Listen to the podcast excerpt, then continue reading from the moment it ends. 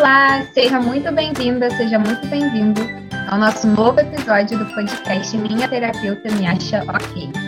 No episódio de hoje, eu e a psicóloga Beatriz Sardenberg vamos falar sobre o tema Síndrome do Impostor. Você já ouviu falar sobre isso? Vem com a gente, a gente vai conversar sobre esse tema e vai explorar quais são as possíveis raízes dessa questão da síndrome do impostor que é tão comum hoje em dia. Bem, olá, Beatriz. Olá. Bem, é, hoje a gente vai falar então sobre esse tema, né, da síndrome do impostor. Acho que vale a gente começar com uma definição. Você falou que tinha preparado uma, uma definição sobre a síndrome do impostor. Se você puder compartilhar com a gente, depois a gente vai comentando. Beleza. Não foi tanto uma definição quanto um, um monte de anotações juntas, mas é, de algumas coisas que a gente percebe na pessoa que que está vivendo essa síndrome do impostor, né? Geralmente é uma pessoa que tem muito, muitas dúvidas em si mesmo, muita autocrítica, dificuldade de perceber com clareza as suas habilidades, né, suas competências. É, é uma pessoa que costuma atribuir o seu sucesso só a coisas externas. Geralmente, uma pessoa overachiever, né, uma pessoa que conquista acima do normal, mas obviamente não percebe isso, não vê dessa forma. É uma pessoa que tem é, expectativas gigantes do que ela precisa fazer. E se ela não consegue alcançar isso, acaba virando o fim do mundo também. Ou, ou enfim, afeta quem ela é no, no, fundo, no fundo dela mesma, assim, tipo, se eu não consigo fazer isso, eu sou uma pessoa horrível, eu sou isso, eu sou aquilo, enfim. É, tem mais alguma coisa que você queira acrescentar? Eu tinha anotado isso. Eu vejo que hum, eu consegui mapear bem né, nessas, nessas anotações, porque essa síndrome, ela é realmente muito comum hoje em dia, né? A, gente, a síndrome, a gente vai entender é, diagnosticamente né, sobre, como um conjunto de sinais e sintomas, mas que não necessariamente está caracterizado como um transtorno, né? Mas, assim, são comportamentos ali que são comuns a um certo tipo de, de questão. Né? Nesse caso, seria a síndrome do que essa pessoa que é, tem um ponto, né, que acho que você não comentou também, que é desse medo de sempre ser descoberto, né? Que o outro vai, então, pegar e vai ver que a pessoa não é tão boa assim. Tem a ver também com um certo extravasamento dessa própria visão da pessoa com relação a si, né? Porque daí ela tem essa visão de que ela não é boa o suficiente. Então, existe uma hipercompensação aí, né, uma tentativa de fazer muito mais, então, é muito além, porque daí talvez ela não vá ser descoberta, digamos assim, né? Só que tem um ponto muito importante aí, que é essa perda da noção do processo da própria pessoa, né? Porque muitas vezes ela está tão preocupada com os resultados que ela não vai vendo o tanto que ela foi é, conquistando ao longo desse processo de conseguir esse resultado, né? tudo que ela precisou desenvolver, tudo que ela precisou trabalhar, as competências que ela aprendeu. Então, é como se só se tivesse aquele resultado, ela fosse, então, é, ter aquele mérito ok, né? Ela fosse ser uma pessoa é, que pode ser considerada ok. Só que aí elas colocam numa armadilha, né? Porque como ela não prestou atenção no processo, ela não se viu nesse processo, né? não se viu atuando nesse processo, quando chega o resultado, ela atribui a fatores externos e não ao esforço próprio. Né? Então, vai ser foi sorte, ah, isso foi só porque é, isso aqui aconteceu, né? Ah, isso foi só porque o fulano veio me ajudar e me salvou e não sei o quê. Né? Então, existe uma grande dificuldade de se ver nesse processo dessa construção. E isso é para as coisas é, mais, mais variadas, né? Assim. Quando você falou do, do processo, isso me lembrou de. Ih! Ai, achei que tinha fechado a gente aqui, desculpa. Quando você falou do, do processo e de, e de não se ver né, na, na, na no caminho, né? Isso me lembrou um pouco uma questão que eu acho que pode estar presente nas pessoas que, que vivem essas características da síndrome do impostor, que é também se comparar com os outros, assim. E, e aí eu acho que entra a questão das, das mídias sociais, de entretenimento em geral, né? Que a gente costuma trazer em vários tópicos aqui no podcast, porque a gente acaba de fato assim vendo só o momento final de toda uma jornada de todas as pessoas assim que a gente que a gente vê, enfim, no Instagram, no, no que for, às vezes até em, em séries, né? E ou até mesmo a gente acaba vendo mais sucesso do que na realidade tem, porque a gente sabe que a coisa ali não, não é real muitas vezes, né? E isso afeta a gente também. E, e, outra coisa que eu acho interessante, assim, é que eu, vejo muita gente é, sofrendo essa dessa síndrome, mesmo em cargos assim de, de início de carreira também, sabe? Um, um momento que é para você estar tá no, no, seu na sua fase de começo, que é para você estar tá na sua fase de entrada e que faz super parte daquilo para todas as pessoas que entram nesse trabalho, que nem você está passando por, por, esse, enfim, esse aprendizado que seja, é, essa adaptação.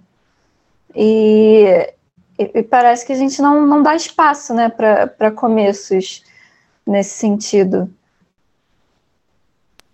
Muito interessante isso, né? Porque realmente é como se a gente tivesse sempre que estar ali como produto final. E a gente esquece que o produto final já foi matéria-prima, né? E a gente esquece de se olhar enquanto essa matéria-prima que a gente vai também é, construir a partir disso, né?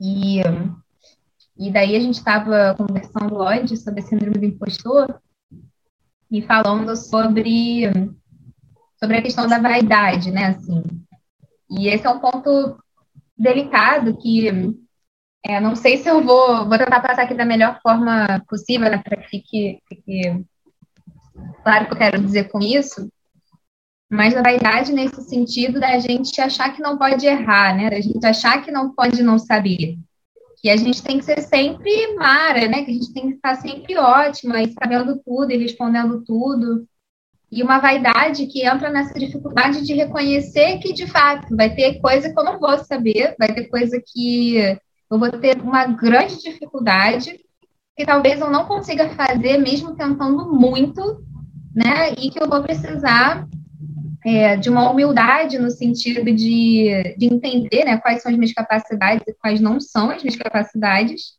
para assumir isso, né? E para me colocar realmente como uma pessoa que vai precisar, num dado momento, aprender com alguém e, né, pedir ajuda de alguém e entender que, né, a gente sabe que, por vezes, em, em, meios corporativos, a gente vai ter também reações que não são muito próprias de dado, né, da pessoa, é, talvez, ah, como é que você não sabe isso, ou qualquer coisa assim, né, e também em outros contextos, mas, mas também entender, né, que, bom, se a pessoa reagir assim, a pessoa está sendo um péssimo chefe, né, assim, um péssimo líder, porque também faz parte que a pessoa se forme, né? E também faz parte que a pessoa vá compreendendo ao longo desse processo como fazer as coisas, né? E vai reconhecendo também suas aptidões e tudo mais.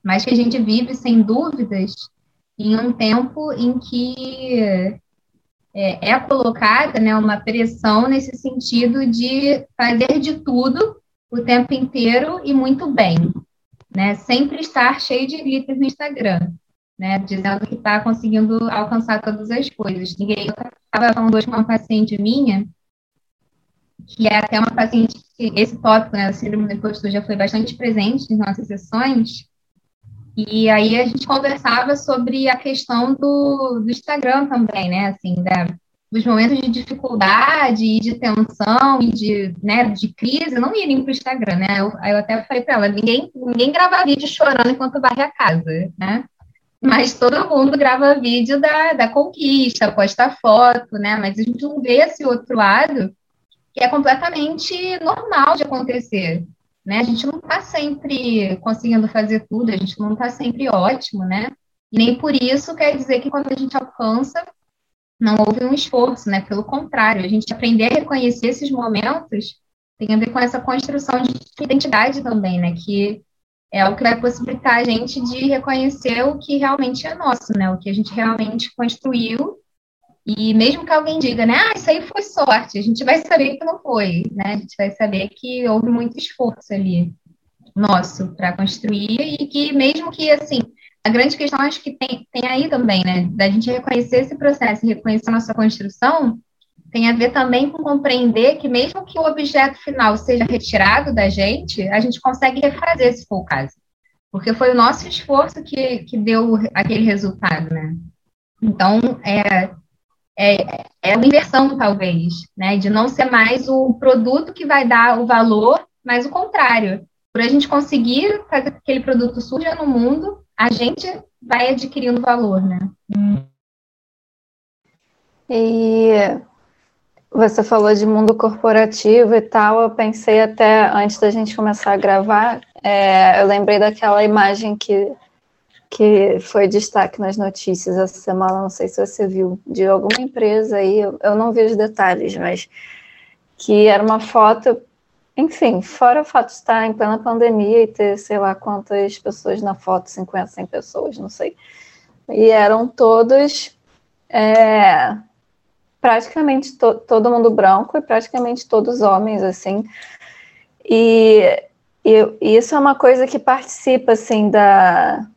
que pode participar da síndrome do impostor, assim. É, tem fatores culturais importantes presentes na, na identificação dessa síndrome, né? A gente percebe por várias pesquisas que a síndrome do impostor afeta muito mais mulheres do que homens, por exemplo é, e mais ainda mulheres de minorias étnicas. E aí você pensa, por exemplo, nessa foto, né? O que que, sei lá, uma mulher negra acharia de, estar ali também, né? No meio de todo mundo.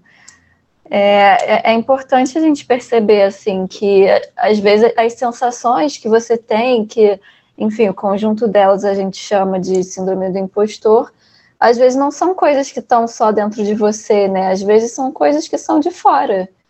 E, e é importante a gente conseguir reconhecer isso também para tirar esse peso todo da gente, né? Toda essa culpa de, de tudo que, enfim, de tudo que eu estou sentindo, que na verdade pode ser uma coisa produzida no, no campo também, né? Nossa, isso é muito legal, muito legal mesmo. E, e como isso também vai, vai norteando, né, para compreender é, tanto assim, quando for inevitável, né, tá naquele, naquele campo, né, o que, que ferramentas a gente vai precisar construir para estar tá ali e, da mesma forma, compreender quando é possível sair, né, que a gente não precisa se obrigar a passar por tudo também. É, né, nessa questão de construir ferramentas, né, tipo, eu, fico pensando que é, aqueles homens que estão ali naquela foto, enfim, homens brancos em geral, eles, eles são criados para estarem mais confortáveis nessas situações também, né? E eles estão ali com seus pares. Você olha para o seu lado só tem é, gente exatamente com você.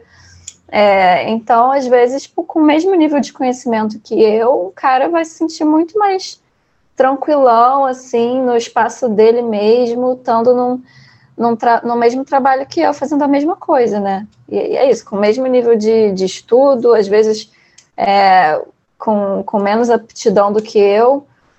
E isso, isso participa também, não sei, acho que eu, eu tinha falado isso por causa de alguma coisa que você falou, mas eu me perdi aqui, me empolguei. Não, isso é muito legal, né? Porque, é, de uma certa maneira, nossa, muito legal. Eu fiquei lembrando aqui, né, falando isso do, do patinho feio também, né? Porque o patinho feio, ele olha para o lado e ele não se reconhece. apesar dele ter todo aquele valor dentro dele, né, de ser um animal completamente belo, né, ele começa a se ver como muito feio e terrível e sem atributos qualquer, quaisquer, né? Porque também ele olha para o lado e ele não consegue se reconhecer naquele meio. E, e, as pessoas, né, as pessoas não, os patinhos, né, que por também não, não conseguirem ver esse valor nele, é, colocam para baixo, né, rebaixam o patinho feio, falam que é, assim, o pior animal da, da face da Terra, porque não conseguem compreender.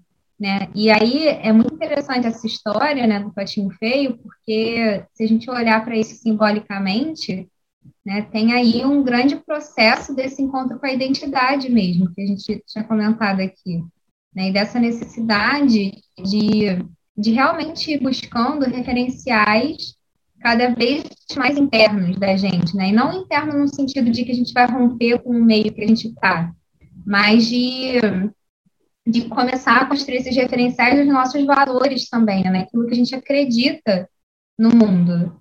E começar a ver também esse externo, né? Quando fala alguma coisa para gente, quando sugere algo, se faz sentido com esses valores, né? Ou se a gente, se a está, talvez, colocando, se questionando a respeito das nossas capacidades, da, do que a gente acredita, por conta do que alguém que, assim, às vezes não tem nada a ver com o que a gente pensa, com o que a gente vê, está falando, né? Mas e aí a gente volta para essa questão do gênero, que eu achei muito legal você ter trazido, porque justamente, né, é, se a gente for olhar para uma questão da educação, né, da educação que é diferente para homens e para mulheres, a educação aqui, eu não estou falando da educação formal, mas de uma educação social mesmo, né, para que coisas a gente tem que engolir, né, digamos assim, a mulher, ela, ela, ela tem essa, esse direcionamento para um aceitar o que vem do outro, né? E sempre se questionar, e sempre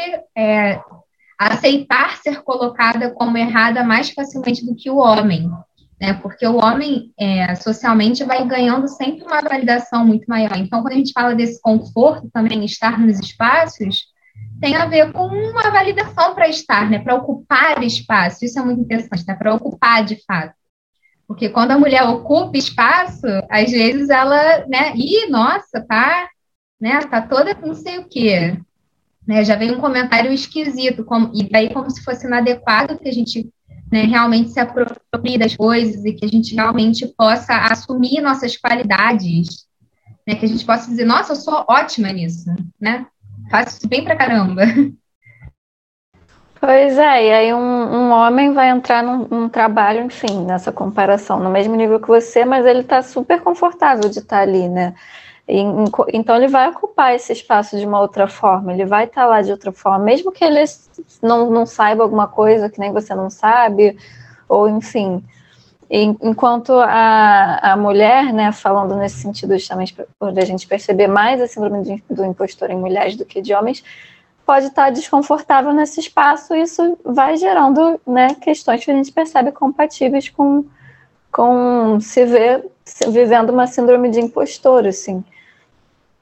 Mas, enfim, é, também acho que a gente está falando bastante do, dos fatores externos e tal, que estão super presentes, é, mas, claro, a gente também não está falando que tudo, tudo é de fora também. Assim, existem fatores internos, né? Que a pessoa, é, até como resultado de viver isso, né? Que ela vai internalizando e que ela, enfim, pode se sentir muito cobrada também, ter sempre se sentido muito cobrada e sentir que ela precisa conquistar muito para valer alguma coisa. Isso também conversa com, com as questões da sociedade que, que ajudam tudo a convergir para uma síndrome do impostor, né? É, tem, tem uma questão, né, que é, que é interessante a gente pensar, que de fato essas experiências elas vão formando a gente, né, e elas vão, é, de uma certa forma, colocando um campo de possibilidades é, psicologicamente para gente, né, e que e que com o tempo, muitas vezes, isso vai deixando de fazer sentido. E quando surgem os conflitos, muitas vezes não é um conflito exatamente com alguém de fora, né? Ou com alguma, né, com trabalho que você tem, ou com, enfim, algo que você faça. Às vezes esse conflito, ele está também relacionado a formas de ver, assim, né? De, de coisas que foram incutidas na gente e do que a gente começa a formar de visão de mundo posteriormente. Então, às vezes, o conflito ele vem dessa necessidade da gente transformar como a gente se relaciona de dentro para fora com as coisas. Né? Então, mesmo que a pessoa, em algum momento, né, tenha achado que era completamente aceitável ela fazer demais, né, produzir muito e cada vez mais e nunca é suficiente, não sei o que, não sei o que, chega um momento em que ela vai perceber que está adoecendo. Né? E isso vai gerar um conflito, porque, de certa forma, é uma quebra de expectativa, digamos assim, né? Porque ela vinha nesse funcionamento, era isso que funcionava, mas deixou de funcionar. Então, é uma nova, um novo dificuldade, né, digamos assim.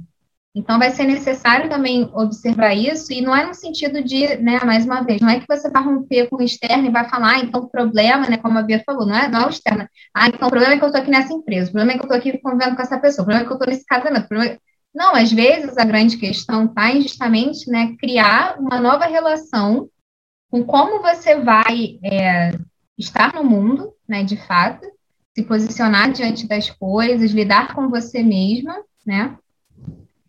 E depois o externo vai necessariamente se reconfigurando, né? Seja de fato, né, você saindo desse ambiente, dessa empresa que seja, ou qualquer coisa do tipo, ou seja também isso se transformando assim como você se transformou, né? Mas que é necessário, estou falando isso também porque assim não é a gente se conformar de que ah, então isso aqui tudo é causa do que o mundo fez comigo, que minha família fez comigo, que não sei o que, que não sei o que. Porque se for assim, a gente vai ficar então nesse modo para sempre, né? As coisas vão ser sempre assim, e a gente sabe que a única certeza na vida é a mudança, né? E que bom, porque isso significa sempre essa possibilidade da gente evoluir, né? De certa maneira. Mas mas dentro disso, né, é necessário que em algum momento a gente se responsabilize pela nossa parte nesse processo. Né? E dentro da síndrome do impostor, é também é, ver, bom, tá, o que que me cabe aqui, né? O que que me cabe em relação a compreender a forma como eu estou lidando comigo, o que que me cabe em relação a como eu ajo com as pessoas, né? Dos limites que eu tenho conseguido colocar para mim e para o outro, né? E de compreendendo esse processo. Daí, claro, né, a gente frisa, né? Para isso, um bom acompanhamento terapêutico é muito importante, né? Para você ir conseguindo, é, de fato, explorar com qualidade essas questões, né? Porque também não é uma frase de autoajuda que vai resolver os problemas, né? Se você assim um pouquinho ideia, Porque ia ser ótimo, né? Tá todo mundo super bem, porque frase de autoajuda não falta. Mas a questão não está na frase de autoajuda, né? Está numa reconstrução mesmo dessa forma.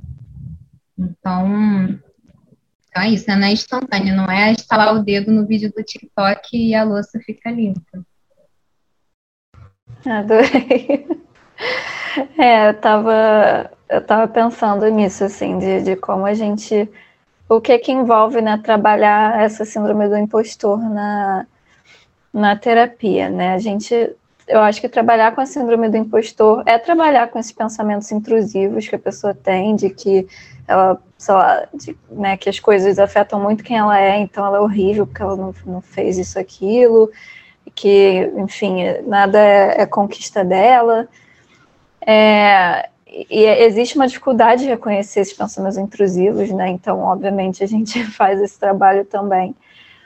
É, e existe também uma dificuldade de contato com a realidade, né? A realidade, por exemplo, do, do processo da pessoa, como a gente falou, é, a realidade da, de reconhecer suas habilidades, de reconhecer, às vezes, o meio que você está, como a gente falou também, reconhecer o, o que está vindo de você, o que está vindo de fora.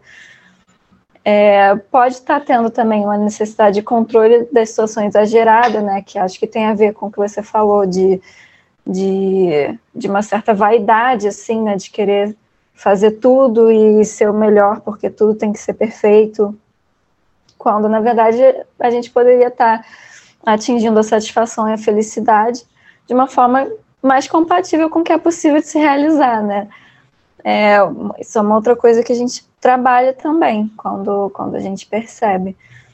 É, e é realmente um trabalho de, de olhar bastante, tanto, tanto para você quanto para fora, né? Para as situações nas quais essa sensação aparece. Para a gente ver tudo que está acontecendo, que está envolvido nisso, e conseguir começar a mudar, né? Essa sensação e, enfim, o que quer que esteja causando ela também. Uhum. E uma coisa que eu pensei aqui enquanto eu estava falando, né, que é realmente é muito legal esse trabalho que é interno e externo, né, porque é, é esse checar constante né? E de observar também, eu acho que isso é interessante, assim, de observar quando, quando de fato a coisa está acontecendo, né? Já teve situações em que, em que né, alguma paciente trouxe alguma questão, alguma situação, ela fala, não, porque eu me sinto uma bosta, porque eu, é, fulano me falou que eu não sei fazer isso, e que ficou não sei o quê, e que foi assim, assim, e daí eu perguntei, e você sabe fazer? Ela, não! Então, então é, né, qual é a questão aqui, né? Porque a questão não é a pessoa né, dizer que não sabe, né? Porque, de fato, isso é um dado objetivo, né? Não sabe fazer, não sabe fazer, né? Então, qual, qual o problema disso, né? Trabalhar também essa possibilidade de ir se construindo, né? De se abrir para esse não saber, né? Do que que isso vai trazer. E de ser ok, né? De aceitar-se como se é também né? E não é aceitar como se é perpetuamente, mas assim, nesse momento, né? Até porque muitas vezes a gente precisa reconhecer também, né? Os nossos defeitos, a gente tem defeitos, né? E a, a convivência vai apontar para a gente isso que a gente tem que melhorar, de fato.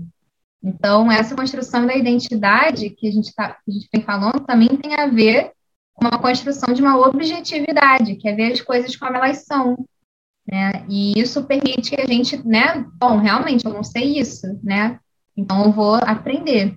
Agora, é, você falando isso também me lembrou é, situações em que de fato existe ali um abuso real, assim, né? De da pessoa xingar a pessoa, dizer, nossa, você é muito burra, isso em âmbitos de relação íntima até, né? Por vezes, muito comumente, infelizmente, né? A gente vê muitos relatos nesse sentido de, às vezes, parceiros, né? A gente falando dessa questão do gênero. Às vezes, os parceiros dizendo para as parceiras, né? Ah, nossa, você é muito burra, você não consegue fazer nada certo, como é que pode isso? Não sei. Né? E a gente observa, conseguindo observar, né? Fazendo esse movimento de olhar para o ambiente, olhar para si, também é um convite para a gente poder refletir, né? Poxa, é, né? Há uma introjeção, né? Quando a pessoa grita uma coisa assim, né? Se a pessoa tiver já uma tendência para engolir o que o outro fala, né? engolir o que vem do mundo, ela começa a se dizer essas coisas.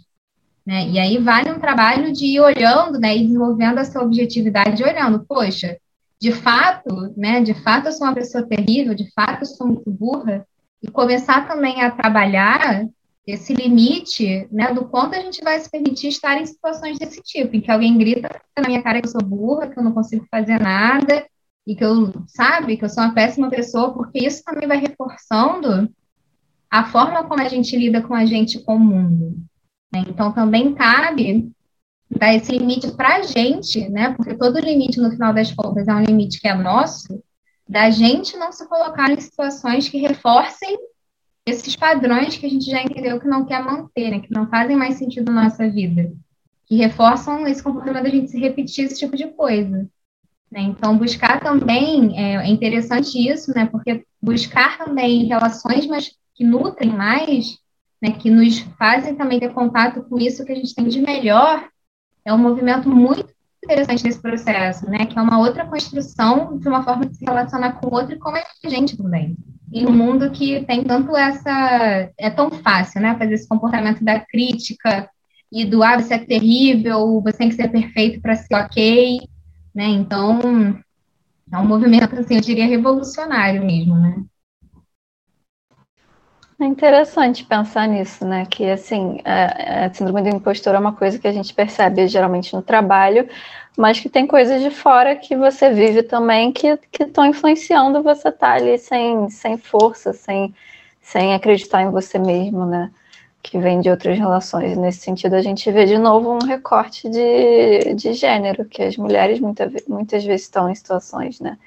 Como você falou, que elas escutam muita coisa sobre o que elas são, que elas não são, né?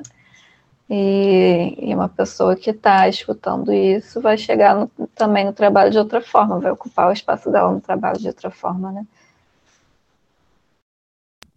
Pois é. Bem, Por mim, acho que era isso. Assim, não sei se você quer acrescentar mais alguma coisa, Bia, se quiser. Não, é isso também. Por aqui também é isso. Eu espero que tenha, tenha ajudado a refletir um pouco mais sobre esse tema, né? Talvez a gente tenha pegado aqui um caminho não tão convencional para falar sobre a síndrome do impostor, digamos assim. Mas, é, bom, a gente foi trazendo aqui as nossas reflexões sobre o tema, né? E por que tenha encontrado eco por aí. E como sempre, deixo o convite para quem quiser, né, fazer algum comentário sobre algo que a gente falou, quem quiser compartilhar as percepções, se você se percebe, né, vivendo a síndrome do impostor e quiser mandar algum e-mail para a gente, mandar alguma mensagem no Instagram, pode ficar à vontade, a gente vai é, ficar feliz em poder te ajudar né, nesse processo também de, de se entendendo, de se construindo, como a gente falou aqui no episódio. Então fica à vontade, a gente adora receber as mensagens de vocês. Então podem mandar é, sempre que quiserem. E nos vemos no próximo episódio. Até mais. Tchau, tchau. Até. Tchau.